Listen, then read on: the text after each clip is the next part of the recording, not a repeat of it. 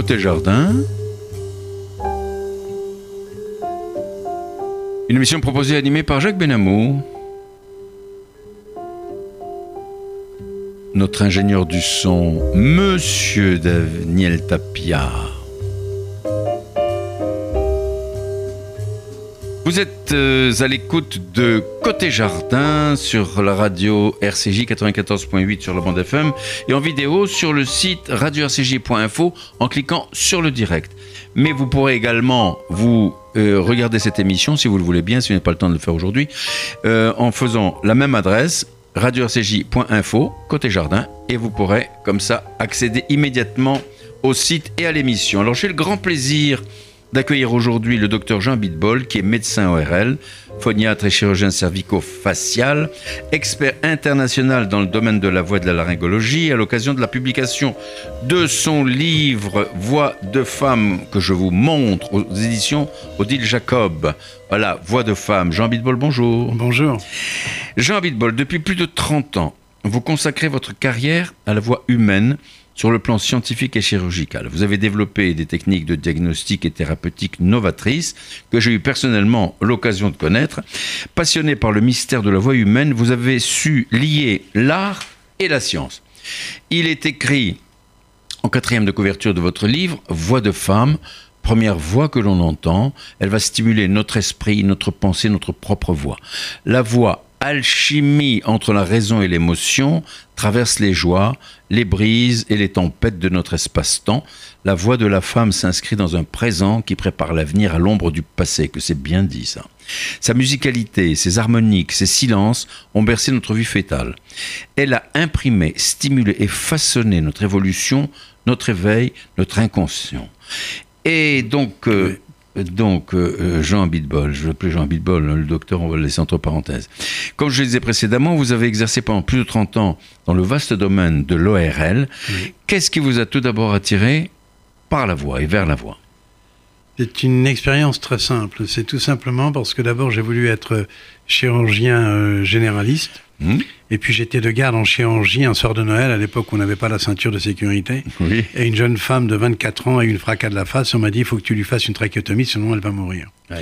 J'avais jamais fait de trachéotomie et pour la première fois j'en faisais une. J'avais appris ça bien sûr à l'école. Alors c'est quoi une trachéotomie? euh, C'est un trou qu'on fait juste dans la gorge pour pouvoir respirer. Dans l'œsophage. Et à partir de là, si vous voulez, euh, il était indispensable de la faire respirer comme ça. J'en avais jamais fait, si ce n'est sur cadavre, ce qu'on faisait dans les dissections au début de, mon internat. Et la chance a voulu qu'en deux minutes, j'y suis arrivé. Et je me suis juré de plus avoir cette frayeur et d'aller dans le service où on le faisait le mieux. Et on m'a dit, c'est en ORL. À l'époque, c'était à l'hôpital Foch. Et en arrivant, en arrivant dans ce service remarquable, on m'a fait comprendre, moi qui adore la musique, bien que l'ORL, c'est pas seulement enlever des amygdales, mais c'est s'occuper de la voix et de l'audition, et donc de l'art de la voix elle-même, du chant, que j'ai toujours beaucoup aimé. Et c'est comme ça que je suis tombé dans la soupe de l'ORL et que j'y suis resté. Mmh. Grâce aux nouvelles technologies qui arrivaient, qui étaient la chirurgie laser dans la fin des années 70 et début des années 80, et puis toutes les technologies d'exploration qu'on a fait depuis. Quand on est dans votre cabinet, écoute, on est vraiment très très impressionné. Je peux vous le dire, vous le savez très bien. Alors, euh, docteur Bitbol, euh, pénétrons si vous le voulez bien dans votre livre. D'où vient la voix? La voix vient d'un élément très simple. Premièrement, c'est une mécanique, c'est un instrument de musique que vous avez sur vous, non-stop. Et surtout au niveau transporte en permanence. Oui, exactement. Et surtout au niveau, si vous voulez, chez la femme, c'est vrai que ce livre Voix de femme est, est relativement ciblé parce que elle dépend non seulement, bien sûr, de son émotion, mais également de ses hormones. L'hormonologie de la femme qui, à un moment donné, euh, va permettre de, de, changer et de perturber sa voix quelquefois. Alors là, Mais à côté de cela, oui. ça c'est l'instrument. Mais faut-il que cet instrument, si c'est un violon, il y a un archer, faut-il que l'archer faut savoir comment y jouer. Et c'est là où effectivement le monde de l'émotion joue. Donc la voix vient bien sûr de l'instrument lui-même. Mais que dire si on ne parle pas de l'émotion et de la voix dont on en parle? La preuve en est, c'est quand vous appelez quelqu'un, vous dites Allô, comment vas-tu? Il vous répond Je vais bien. Vous dites Non, non, non, j'entends que tu vas pas bien. Ah oui, immédiatement. Alors, depuis quand existe-t-elle cette voix Il faut remonter très très loin. Hein. Ah, il faut remonter. Vous, remontez, vous remontez à la préhistoire avec l'Homo erectus, l'homme debout et l'Homo vocalis, il y a plus de 7 ah, millions d'années. Tout à fait. C'est-à-dire que la voix, si vous voulez, comment sait-on? On n'avait pas d'ordinateur, on n'avait pas, on n'avait pas de magnétophone à l'époque, mais on a, on a dans notre cerveau, notamment au niveau du cerveau gauche, l'air de Broca, c'est un peu technique, qui est une, projection particulière dans le cerveau, qui s'allume en IRM lorsqu'on va parler, par exemple. Eh bien, elle imprime l'os lui-même qui est l'os du crâne, qui a boi- la boîte crânienne. Et quand on reprend ces crânes de l'époque, d'il y a 5-6 millions d'années, qu'on fait un moule de ces crânes, eh bien, on retrouve le sillon de l'ère de Broca, et donc on sait qu'à ce moment-là, si cette ère de Broca existait, c'est que l'homme parlait. Pourquoi? Parce que le singe n'a pas cette euh, possibilité et n'a pas la même façon au niveau de l'ère de Broca d'être faite. Alors, euh, on, on a donc des traces de, de voix, disons, humaines à cette époque. Mhm. Bon. Alors, euh, est-ce que les primates chantaient déjà? Les Alors pour répondre à votre Oui. question d'une façon un peu humoristique, euh, vous-même vous êtes un remarquable chanteur, un remarquable euh, joueur au niveau des instruments, et vous chantez et vous êtes un primate.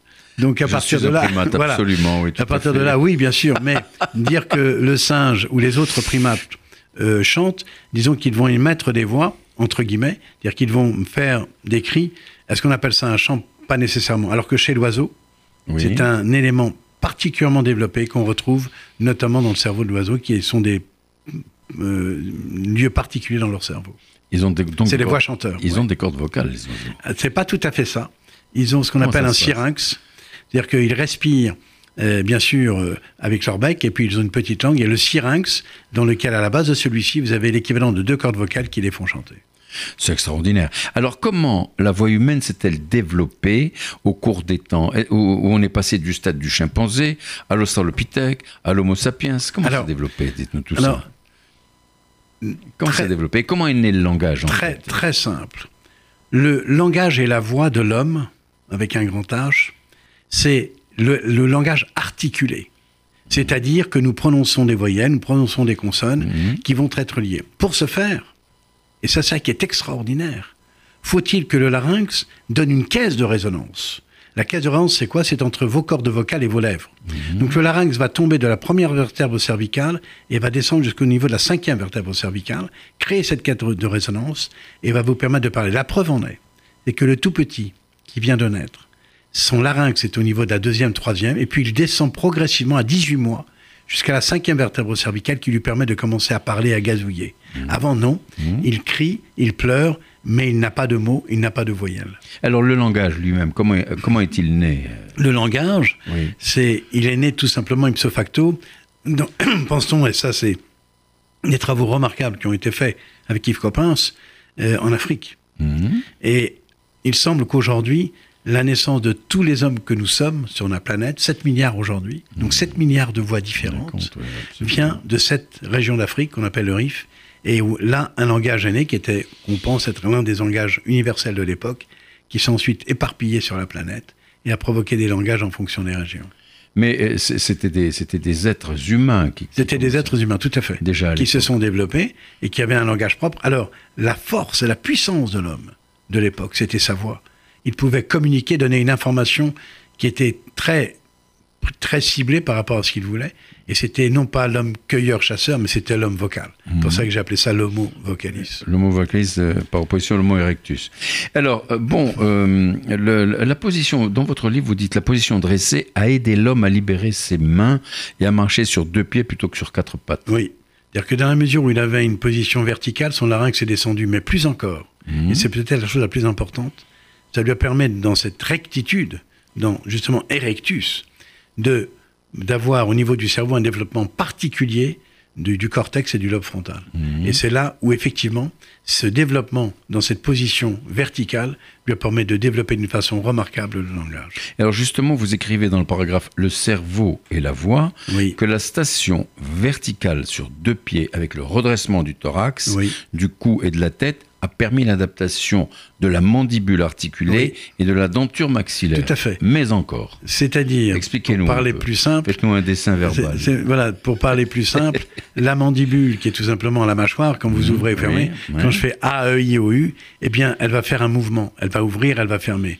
La langue derrière va faire pareil. C'est ça qu'on appelle les cases de résonance. Derrière, vous avez également le pharynx qui va lui permettre de vocaliser de cette façon-là. Donc, c'est tous ces éléments groupés, c'est finalement la voix humaine est un élément multifactoriel sur le plan mécanique. Et maintenant, sur le plan cérébral, c'est également multifactoriel. Pour quelle raison? C'est que ça va influencer toutes les hormones de notre corps. Quand vous êtes stressé, vous avez certaines hormones qui vont se mettre en marche et créer une voix crispée. Et on aura d'autres exemples là-dessus. Mais justement, euh, tout ça vient du cerveau aussi. Vous dites, vous écrivez en plus, notre cerveau commande notre voix. Oui. Alors comment le savons-nous? Tout simplement, il y a un nerf qu'on appelle le nerf numéro 10, Oui. qui est le nerf qu'on appelle vague, hein. qui descend du cerveau et qui vient innerver la mobilité du larynx. Oui, Mais ce qui est impressionnant, oui. c'est que c'est le même nerf qui va gérer le stress et la rapidité de votre cœur à battre, plus ou moins vite. C'est le même nerf qui va créer le reflux gastrique et créer une hyperacidité gastrique. C'est le même nerf qui va accentuer votre respiration ou pas. C'est le nerf du stress, c'est le nerf de l'émotion. Et c'est ce nerf-là qui innerve vos cordes vocales et qui lui permet d'avoir ce reflet entre l'émotion et la raison. On le sait comme ça, mais alors vous, vous racontez une anecdote, euh, euh, l'abcès au cerveau de Le Borgne, le Oui. TAN. Oui, alors ça, c'est comment on s'en est aperçu? Oui, C'était au 19e siècle. oui, Monsieur de Broca, qui était un chirurgien de l'époque, a eu une idée géniale. Il a vu un monsieur, qui s'appelait Monsieur Le Borgne, qui avait un abcès au niveau de la jambe. Mhm. de la jambe. Et qui disait tan, tan, tan, tan, tan. On dit, attends, quel est le rapport entre la jambe et la voix? Et à ce moment-là, il est décédé 48 heures après son hospitalisation. Au lieu d'aller voir ce qui se passait au niveau de la jambe, il a eu l'idée géniale de faire une autopsie du cerveau. Et il s'est aperçu qu'il y avait un abcès dans le cerveau, et il a décrété que cette région du cerveau était la région de la voix, qu'on appelait l'air de Broca, qui s'est avéré vrai plus tard, notamment dans les hémiplégies. C'était vérifié, tout oui, ça. dans notamment les accidents vasculaires cérébrales. oui. Et l'accident vasculaire cérébral, lorsqu'il touche ce- cette partie-là, l'homme ne parle pas. Ah, C'est extraordinaire d'avoir découvert ça. À quelle époque c'était C'est en dites 1874. Ouais, dis donc, 1860, c'est il y a quelques semaines. Alors, euh, doc- euh, docteur Abitbol, Jean Abitbol, y a-t-il une langue primitive? La voix est-elle innée? Alors, c'est une question que s'est posée Mhm.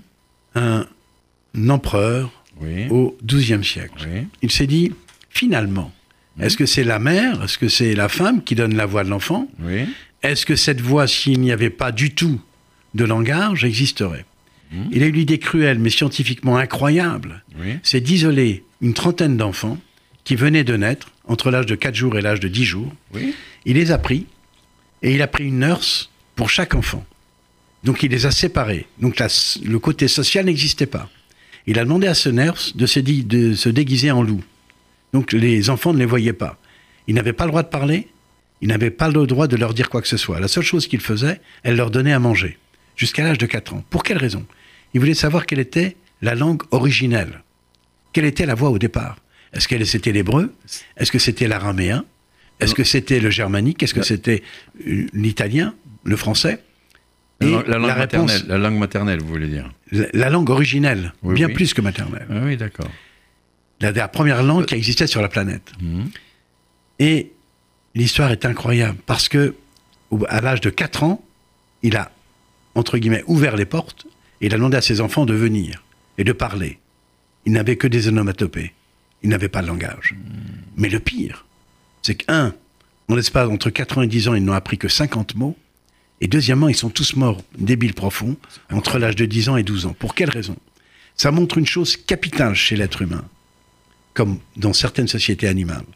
C'est le côté social, le côté convivial. Le fait de parler avec l'autre vous permet de vivre. Pour quelle raison? C'est le mot-clé de l'homme. C'est la stimulation. Cette stimulation, quand elle existe, elle vous fait vivre. Faut-il qu'elle soit stimulée Et faut-il avoir, comme le disait Johnny Hallyday, avoir envie d'avoir envie? Vous l'avez bien connu, Johnny Hallyday, vous. hein? Un peu. oui, euh, il avait des problèmes de voix de temps en temps. Et, et la langue maternelle dans tout ça Alors la langue maternelle, c'est autre chose. La langue maternelle, et que certains ont voulu appeler euh, la langue prénatale, c'est une chose un peu différente. C'est la langue que vous allez parler à la naissance. C'est d'ailleurs extraordinaire. On n'a pas dit la langue paternelle. On appelle ça la langue Eh maternelle. oui, c'est ça qui est extraordinaire. Donc, ouais, la femme a un rôle capital. Mais quel est-il exactement? Pourquoi ce livre voit de femme au singulier? Parce que la femme est un symbole. Elle est le symbole de la longévité de notre voix. Pourquoi Quand la femme parle pendant la grossesse, entre l'âge, dès l'âge de trois mois, le petit embryon devient fœtus. Son oreille se développe. Quand elle se développe, ce fœtus va entendre. Mais qu'est-ce qu'il va entendre? Il va d'abord entendre les battements du cœur de sa mère, les gargouilles de son intestin, et puis bien évidemment la voix de sa mère. Mais il l'entend à travers un liquide qu'on appelle le liquide amniotique qui est dans l'utérus qui protège l'enfant. Et les sons très graves passent, les sons aigus sont masqués. Donc il va entendre la voix de la mère légèrement déformée. Et à la naissance, si la maman a chanté tous les jours pendant 20 minutes la même chanson, au troisième, quatrième jour, quand le bébé va naître et qu'il pleure, s'il lui chante la même chanson, il s'arrête de pleurer. C'est extra- C'est extraordinaire, ça c'est vraiment extraordinaire. hein. Alors, il y a une expérience fabuleuse qu'a fait un Israélien, Oui, associé à un collègue américain. Vous savez qu'il existe des enfants qui sont nés avant terme, à Oui, l'âge de 7 mois qu'on appelle les grands prématurés. bien sûr, bien sûr. Qu'est-ce qu'ils ont fait? Ils ont pris une série d'enfants, 20 enfants, prématurés, grands prématurés, à 7 mois, dans les couveuses. Mhm. 20 d'entre eux, ils les ont laissés se développer, ils ont fait ce qu'on appelle une IRM cérébrale pour voir comment se développe le langage et l'écoute. Mhm. Les 20 autres, ils ont mis dans la couveuse le bruit de la mer. Et ils ont enregistré la voix de la mère que le petit fœtus né, donc l'enfant prématuré, entendait entre 2 et 3 heures par jour. Mhm. Ils ont fait une IRM cérébrale. Et ils sont aperçus que l'enfant prématuré, qui entendait dans la couveuse sa maman tous les jours avec le bruit de, sa, de son cœur, parlait à l'âge de 12 mois, alors que l'autre parlait à l'âge de 18-22 mois. Ah, c'est extraordinaire. C'est- dans l'anecdote, je l'ai raconté. Ah oui, oui, justement. Alors vous parlez d'histoire de Giovanna, alors, vous savez, cette soprano lyrique de 45 ans. Oui, Alors qui a été que j'ai opéré. Oui, et alors Et puis après l'opération, elle se réveille. Elle parlait français remarquablement bien. Justement, oui. Après l'opération, elle se réveille et elle me parle un langage que je ne connais pas, Oui. Qui était le roumain. Je ne connais pas du tout. Et je me suis dit, ça y est, elle a fait un AVC. Elle a fait un accident vasculaire cérébral pendant l'anesthésie. Wow. La chance a voulu que la nurse qui était là parlait. Elle me dit, mais non, monsieur Abitbol, vous inquiétez pas. Elle parle une langue que je connais parfaitement bien. Je dis, c'est pas possible. Elle, elle, elle est pas, pas roumaine. Alors qu'elle parlait français. Elle parlait français au départ, mais, Bien mais, sûr. mais elle, avait, elle parlait au réveil de l'anesthésie, sa, sa langue maternelle. Mhm. Comment j'ai su? C'est que huit jours après, quand elle est venue me voir à mon cabinet, je dis Mais vous parlez euh, roumain? Elle me dit Non, pas du tout. Mais vous êtes arrivé à quel âge? Ah, je suis arrivé à deux ans. Deux ans et demi, trois ans. Ma mère euh, me parlait tout le temps roumain, mon père était français, donc on est venu. Donc cette langue maternelle, c'est la première qui est oxygénée après un réveil d'anesthésie. Donc il ne faut pas s'étonner que des étrangers que vous opérez, même s'ils parlent magnifiquement bien français, Oui. au réveil de l'anesthésie, vont d'abord parler la langue maternelle pour ensuite parler la langue du pays. C'est extraordinaire. Alors, euh, euh, la voix, elle naît comment finalement? Comment en est-elle Euh, Vous avez dit bon, de la mère à l'enfant, etc. Oui. Et le père dans, dans cette affaire Alors, le père a un rôle. devient, là Le, le père a un rôle. Il a un rôle est- de. un rôle remarquable. C'est ce qu'on appelle le chant prénatal. Mhm. C'est-à-dire que le père, lorsqu'il va parler, c'est son, son, son timbre de voix doit passer la peau, l'utérus et le liquide amniotique pour arriver jusqu'au niveau de l'oreille de l'enfant. Mhm. Donc l'enfant va le reconnaître, mais d'une façon plus tardive, entre l'âge de 6 mois et l'âge de 8 mois. De telle façon, quand le développement s'est fait correctement au niveau de son oreille, ce qui veut dire une chose, c'est que la voix, c'est l'oreille qui pilote la voix. Si vous n'entendez Ah, pas, oui, tout à fait. le- vous ne parlez pas. C'est ça les malentendants. Oui, c'est qu'ils n'entendent pas lorsqu'ils n'ont pas de voix. oui, Et pour le père, une expérience a été faite. On a demandé au père de faire ouh tout simplement pendant 40 secondes, une minute, deux minutes, deux, trois fois par jour. C'est le chant prénatal. Mhm. Et puis quand l'enfant est arrivé au monde, on lui demande de faire pareil au bout de 10 jours quand l'enfant pleure. En 40 secondes, l'enfant ne pleure plus. C'est extraordinaire.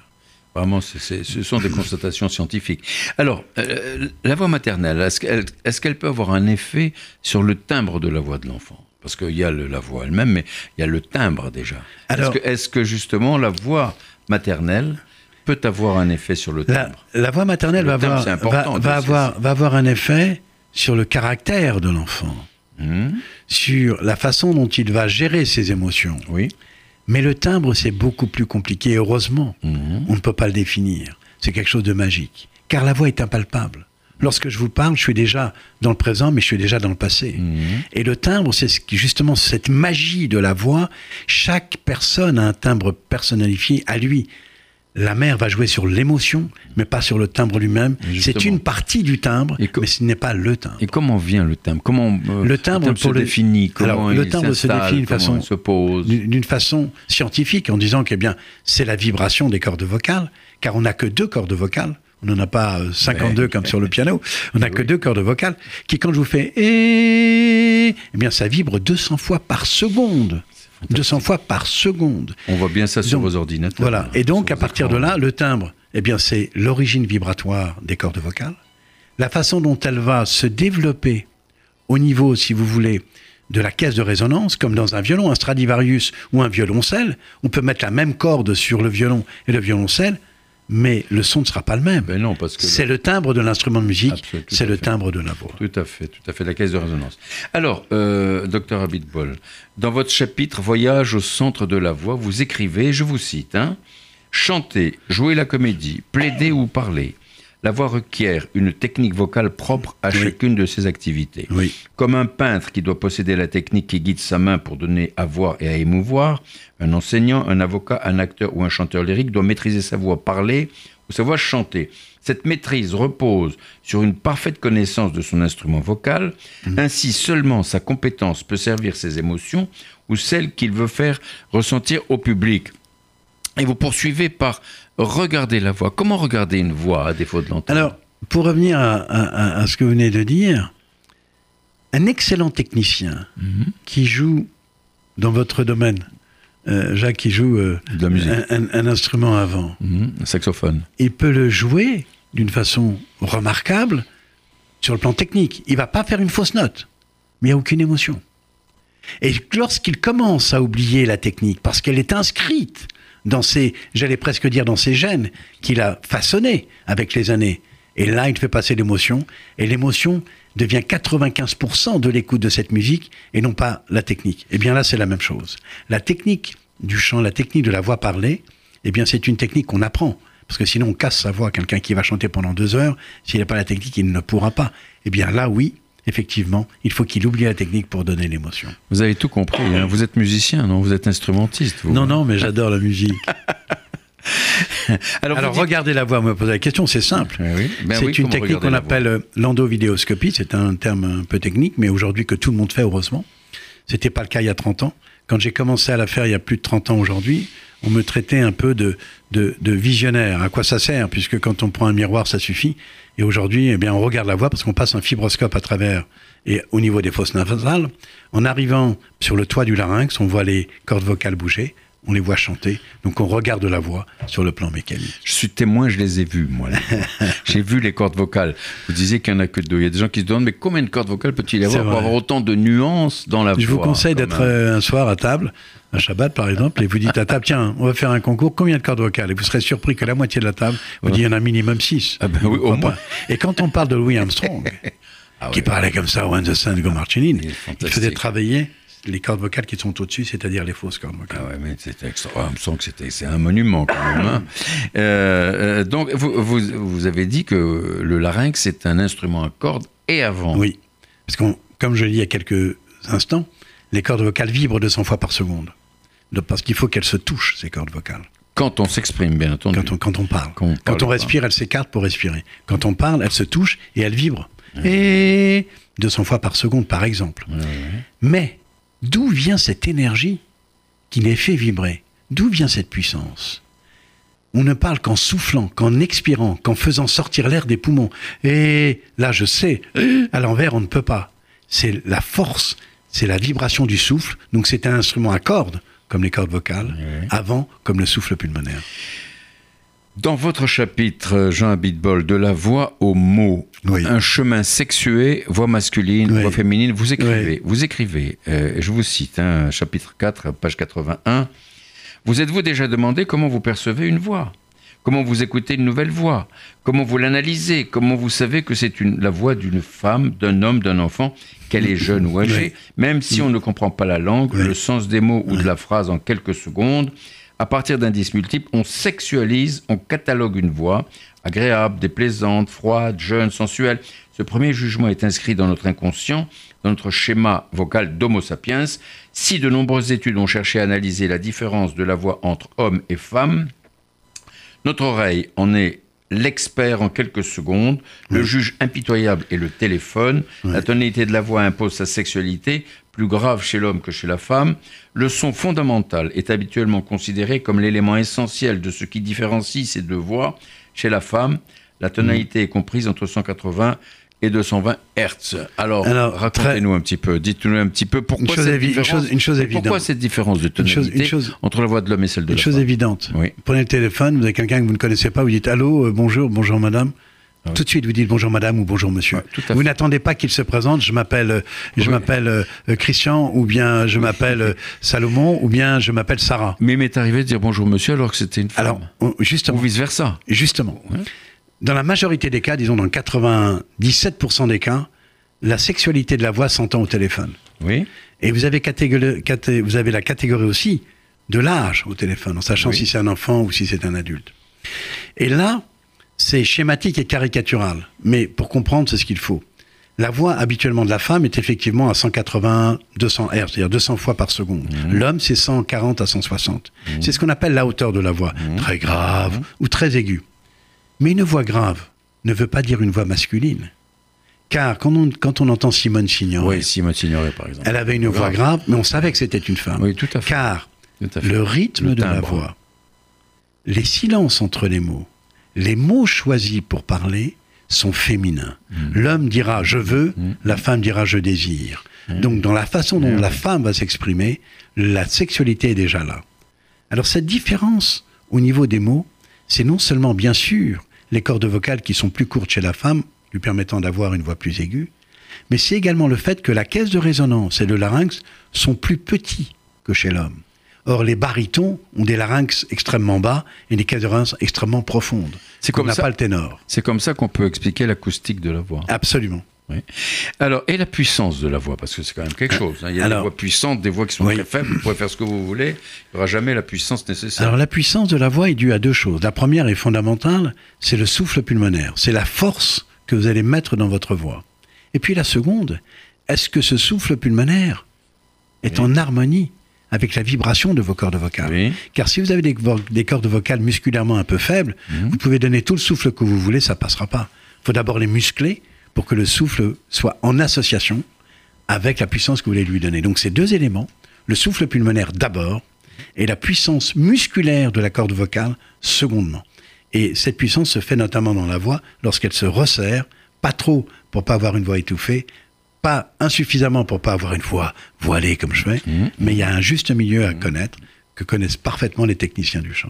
Eh bien, je vais rappeler à nos auditeurs qu'ils sont à l'écoute de Côté Jardin sur RCJ 94.8 sur le bande FM et bien entendu par Internet sur radio-rcj.info Côté Jardin. Voilà. Euh, je suis avec le docteur Jean Bidbol à l'occasion de la sortie de son livre magnifique Voix de femme, publié chez Odile Jacob. Je vous le montre pour ceux qui regardent l'émission. Voilà, euh, phoniatre, euh, reconnu internationalement pour toutes ses compétences euh, en matière, en matière de voix, expert international dans le domaine de la voix et de la laryngologie. Alors, docteur Jean Bidbol, quelle influence nos Oui. hormones ont-elles sur notre voix? L'exemple le plus simple et le plus Ouais, facilement à, à comprendre, c'est le castrat. Le? Castrat. Ah, C'est Farinelli oui, qui, lorsque on castre un garçon, oui. avant sa puberté, il n'y a plus d'hormones mâles. Donc la voix devient une voix qui n'est pas une voix d'homme, entre guillemets, mais une voix non pas de femme non plus, mais une voix d'enfant. Donc les hormones ont une action capitale sur la voix. Mais, mais, le castrat, le petit garçon, a des chromosomes XY, comme tous les hommes. Donc sa voix est une voix d'enfant, mais avec une puissance de l'homme, parce qu'effectivement, les hormones thyroïdiennes, les hormones de croissance sont celles de l'homme. Donc il y a ce mélange, cette espèce de chimère au niveau hormonal, où on a des chromosomes de l'homme, mais une voix d'enfant. Alors, les hormones agissent bien évidemment chez l'homme. Le petit garçon devient un homme parce que les androgènes vont avoir leur impact. Et la cible de cet impact, c'est les hormones mâles qui arrivent sur le larynx, qui créent la pomme d'Adam, oui. que n'a pas la femme. Ça, c'est les hormones mâles. La femme n'a pas cela, mais elle a autre chose. Dès sa puberté, les androgènes sont très et existent, car les androgènes donnent la libido, donc elles ont une très... Vous parlez des hormones sexuelles. Hein hormones sexuelles, tout à fait. Les androgènes existent, mais très faibles chez la femme, mais doivent être là pour la libido et pour le plaisir et pour le désir. Mais plus que cela, chez la femme, elle va avoir les œstrogènes et la progestérone qu'on connaît très bien aujourd'hui, mmh. et elle va avoir un cycle menstruel tous les mois.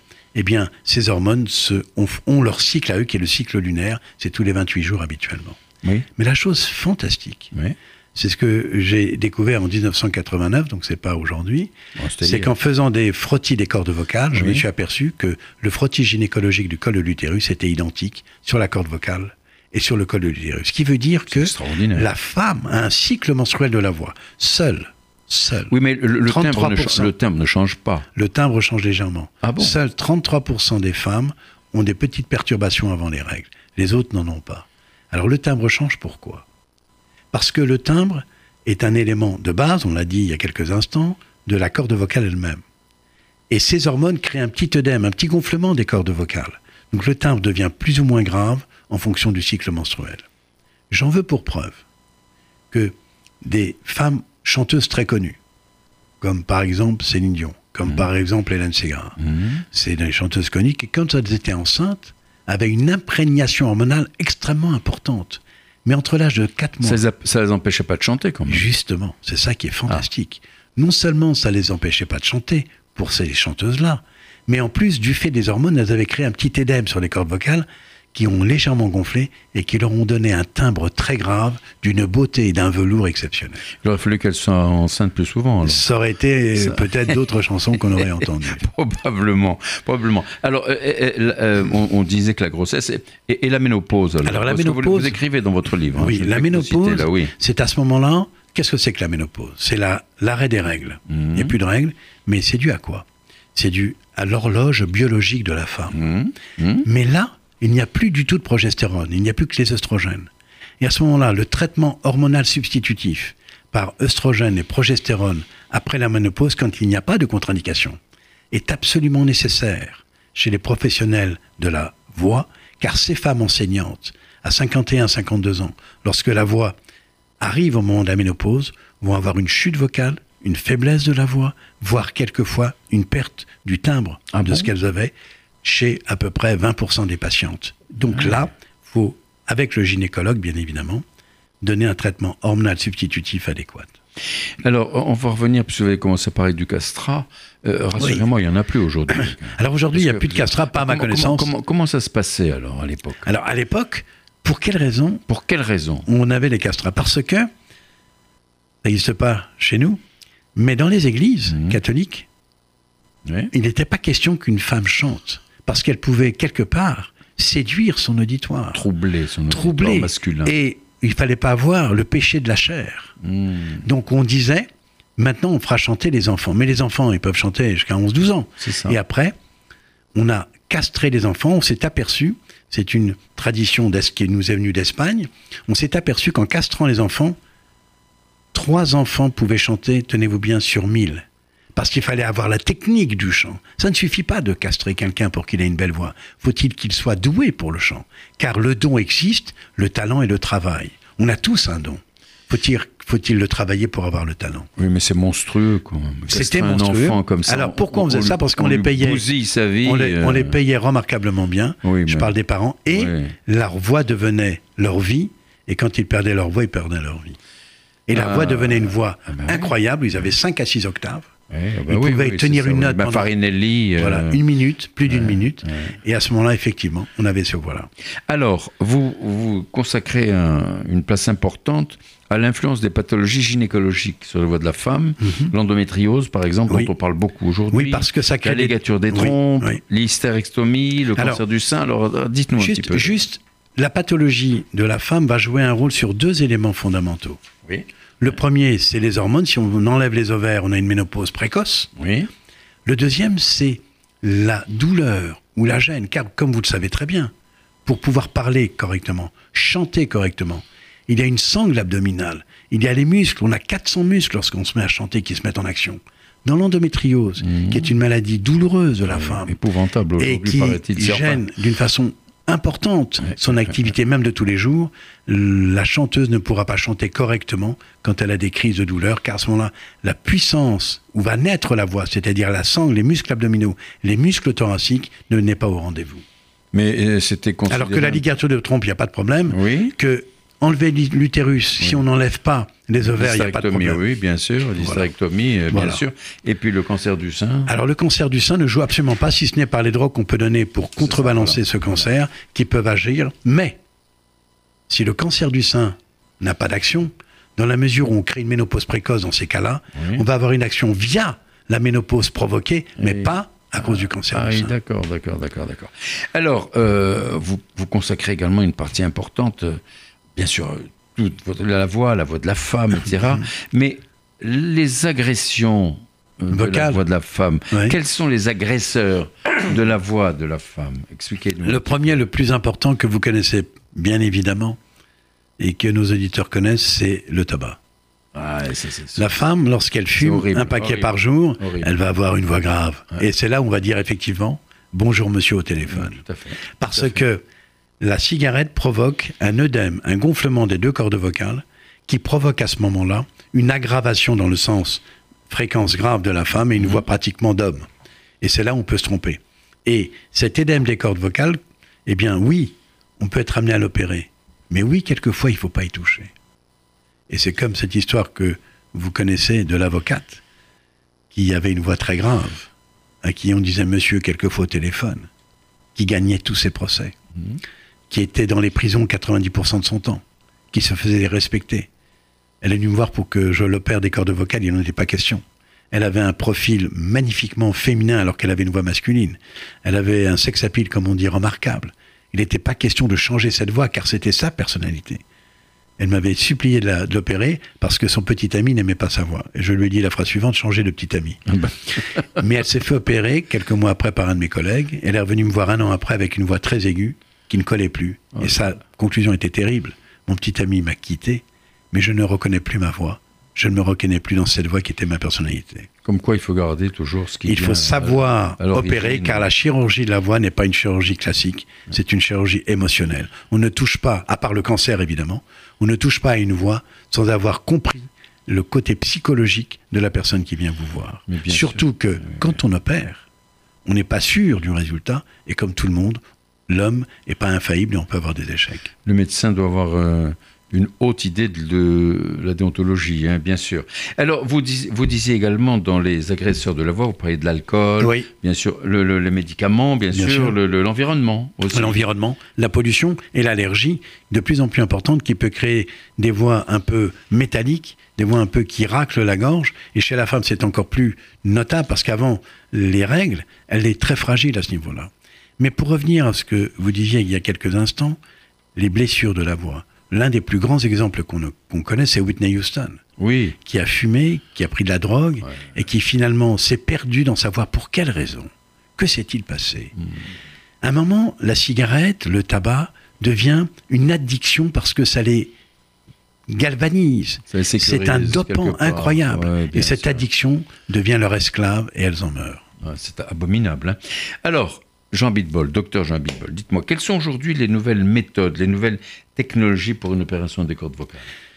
Et autre- et Alors- autrefois, av- avant le laser, comment est-ce qu'on faisait? Est-ce qu'on répare Alors, ou pas ouais, finalement? alors euh, d'abord, pour revenir à il y a quelques instants, l'addiction aujourd'hui on la traite et grâce à des traitements qu'on a remarquables de polyvitamines, de minéraux qui font employer d'une façon régulière, Mhm. on peut récupérer une très belle voix. Ah oui, et c'est ça le côté sans- positif. Sans, intervention. Sans intervention, d'une façon simple. D'accord. Alors pour revenir à l'intervention, pour un polype de la corde vocale, pour un nodule de la corde vocale, pour un œdème de la corde vocale, avant on avait, ça se fait au microscope, on avait des instruments qu'on appelle des micro-ciseaux, et on coupait, on grattait la corde Ah, vocale. mon Dieu. Aujourd'hui, le laser euh, au microscope nous permet une précision de 100 microns, c'est-à-dire un dixième de millimètre, jusqu'au vingtième de millimètre pour pouvoir opérer. Et c'est le laser a- permet de couper, de cicatriser et de coaguler en même temps. Et vous suivez ça sur écran. C'est Et on suit exactement, on travaille en, en- vidéo caméra. c'est absolument prodigieux. Vous parlez de chirurgie émotionnelle. Oui, Alors, c'est quoi la chirurgie émotionnelle? C'est l'exemple que j'ai cité il y a quelques instants de cette avocate, dire qu'on n'opère pas n'importe quoi, n'importe quand, et que la chirurgie de la voix quand on enlève un polype, si on avait opéré Monsieur Louis Armstrong, Oui. ça aurait été une catastrophe. Ah ben oui. Évidemment, C'était plus Louis. Armstrong, c'est un Eh monument. c'est- c'est la même chose si on avait opéré Simone Signoret. Eh, Cette voix de femme eh, qu'elle avait, dont la signature était l'empreinte de sa personnalité. Alors, dites-moi un peu, Jean Abitbol, docteur Jean Abitbol, quels sont les conseils que vous pourriez donner aux femmes pour protéger leur voix? Le premier, c'est évidemment mm, de ne pas fumer. Ça, ça me Arrêtez semble une évidence. Ne pas boire. Deuxièmement, au point de vue alcool, euh, si vous êtes amené à faire une conférence, pas de champagne, pas de vin blanc, pas de rosé. Le vin rouge, il n'y a pas de problème. Ah bon La borra, il n'y a pas de problème. Ah bon Comment Voilà. ça se fait ça Tout simplement parce que c'est L'alcool de figue. Tout simplement parce que ces alcools provoquent une vasoconstriction, c'est-à-dire qu'elles dessèchent les cordes vocales. Donc au bout d'un quart d'heure, 20 minutes, si vous prenez du champagne, votre voix va se casser. Troisième chose, si vous êtes amené effectivement à faire des conférences, à être enseignante, euh, à chanter, Oui. eh bien, le, le simple euh, tisane au thym avec une cuillère à soupe de miel, une petite cuillère à café de beurre salé, un quart d'heure avant de chanter, va assouplir votre voix. Ah bon, répétez-moi ça, s'il vous plaît. Une, du thym, du thym, Une tisane au thym. au thym, une cuillère à soupe de miel avec une cuillère de miel, oui. et oui. une cuillère à café de beurre salé. Voilà, ben, il faut dire ça à nos auditeurs, Voilà. ceux qui veulent chanter. Deuxième point, faire des inhalations avec du eucalyptus et du romarin, c'est remarquable. Oui. Troisième point, bien sûr, quand on doit chanter, ne pas avoir le ventre plein, car l'ennemi principal de la voix, que personne ou peu de gens veulent admettre, Oui. c'est le reflux gastrique. Car quand des acidités remontent dans la gorge, une elles dessèchent les cordes vocales. Ben oui, elles vous font racler la gorge, elles empêchent cette vibration d'aller jusqu'à 200 fois par seconde. Et alors, euh, est-ce que la voix peut vieillir, euh, docteur Eh bien, oui, elle peut vieillir, sauf pour les gens qui l'entraînent. La stimulation, je reviens à ma première phrase dans, dans Mhm. notre émission, Mhm. est fondamentale. Stimuler votre voix, chanter non-stop au niveau de la voix, effectivement, cette stimulation permet de garder la voix et elle vieillit pas pour un monsieur Aznavour. Ah, ouais. Elle ne vieillit pas, si vous voulez, pour certains, comme Frank Sinatra. Mais c'est vrai que elle peut vieillir et chez la femme, si elle n'a pas de traitement hormonal substitutif, effectivement, c'est une possibilité, sauf si elle l'entraîne et qu'elle chante tous les jours avec une excellente hygiène de vie. Alors, euh, docteur Jean Abitbol, quel est l'impact de la voix de femme Oui. sur la séduction? C'est très important, ça, de le savoir. Non seulement c'est important, mais ça fait le biais de certains, essentiel, de, non? de certains, de, de certaines émissions qu'on a appelées le téléphone rose. Oui, ah bon? Et, et c'est des femmes qui parlaient au téléphone et qui séduisaient que par leur voix. Le visage n'était pas là, mais ô combien d'hommes se sont fait, entre guillemets, euh, choqués lorsqu'ils ont vu le visage de la femme qu'ils considéraient comme extraordinaire.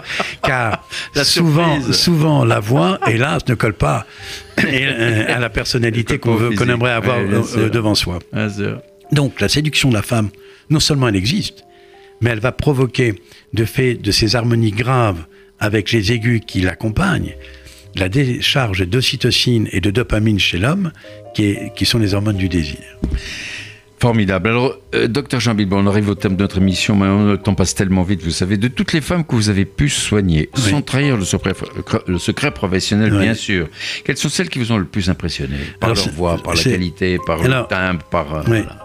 Alors, deux, deux- deux patientes. Une, une d'abord qui est une chanteuse relativement connue, qui avait un polype hémorragique très important des cordes vocales, et qui me dit, voilà, écoutez docteur, il n'est pas question que je m'arrête, j'ai un concert, je ne peux pas l'arrêter. Et elle a été jusqu'à l'hémorragie de sa corde vocale. Oh là là. et sa voix était complètement cassée. Et cette patiente extraordinaire m'a dit écoutez docteur, moi j'ai confiance en vous, j'ai été à New York, j'ai été à Francfort, j'ai été partout, vous allez m'opérer et elle me prend la main, me dit vous y arriverez, j'ai confiance, faites ce que vous pensez faire, mais je sais que ça marchera. Elle m'a libéré dans ma chirurgie. Elle m'a permis de faire une chirurgie que je n'avais pas fait avant, grâce à elle. Et pendant l'intervention, j'innovais à chaque fois en disant bon ça ça va marcher, ça ça va pas marcher. C'est là où vous êtes guidé par votre intuition et par votre expérience qui est plus important que, les- que la science. Le livre vous apprend ce qu'il faut pas faire, mais pas toujours ce qu'il faut faire. Absolument. Deuxième chose. Et c'était deuxième- qui cette dame? Euh, c'est une chanteuse. Une chanteuse. De- de- deuxième, deuxième, deuxième euh, exemple, qui était une, tout simplement une femme qui, était, qui habitait chez elle et qui parlait comme ça, avec une voix comme ça. Elle vient me voir, 37 ans. Elle me dit Voilà, docteur, j'ai cette voix depuis l'âge de 12 ans. Je connais pas ma voix de femme. Quelle horrible. quelle Et je l'examine, elle avait une paralysie de la corde vocale d'origine virale. Elle était mariée, elle avait deux enfants. Un enfant de 7 ans, un enfant de 9 ans. Elle habitait dans un pavillon, et pour appeler ses enfants, elle avait une cloche pour pouvoir les appeler du premier étage. Ben oui. Elle me dit, est-ce que vous pouvez faire quelque chose pour moi? Je dis oui. on peut injecter un produit dans une corde vocale pour qu'elle se touche et qu'elle vibre, qu'on appelle de l'hydroxyapatite ou de l'acide hyaluronique. Mhm. Je l'opère. La voix était très satisfaisante. Enfin, elle vient me voir et me dit Docteur, vous m'avez donné ma vie de femme. C'est magnifique. Mais que s'est-il passé deux mois plus tard? Le père et les deux enfants rentrent dans le cabinet avec elle. Fou furieux, l'homme me dit C'est pas la femme que j'ai épousée, ma femme ne parlait pas. Les enfants me disent Ma mère ne parlait pas, on pouvait faire ce qu'on veut, elle pouvait pas crier. Heureusement, au bout d'une heure de discussion, j'ai calmé le jeu et quatre mois après, ils m'ont apporté un superbe cadeau pour s'excuser, car enfin leur mère, on ne disait plus ta maman, qu'est-ce qu'elle a On disait ta maman, elle est normale. C'est formidable. En tout cas, écoutez, c'est superbe. Alors, mais je vous remercie beaucoup, euh, Merci. Dr. Euh, votre livre magnifique, Voix de femme, hein, publié aux éditions Di Jacob. Je rappelle aux auditeurs qui sont à l'écoute de Côté Jardin. J'ai eu l'immense plaisir d'accueillir le docteur Jean Bitbol, l'un des plus éminents phoniatres Merci. que nous connaissons. Et à l'occasion de la sortie de son livre, Voix de femme, voilà, je vous donne rendez-vous à notre prochaine émission. Au revoir.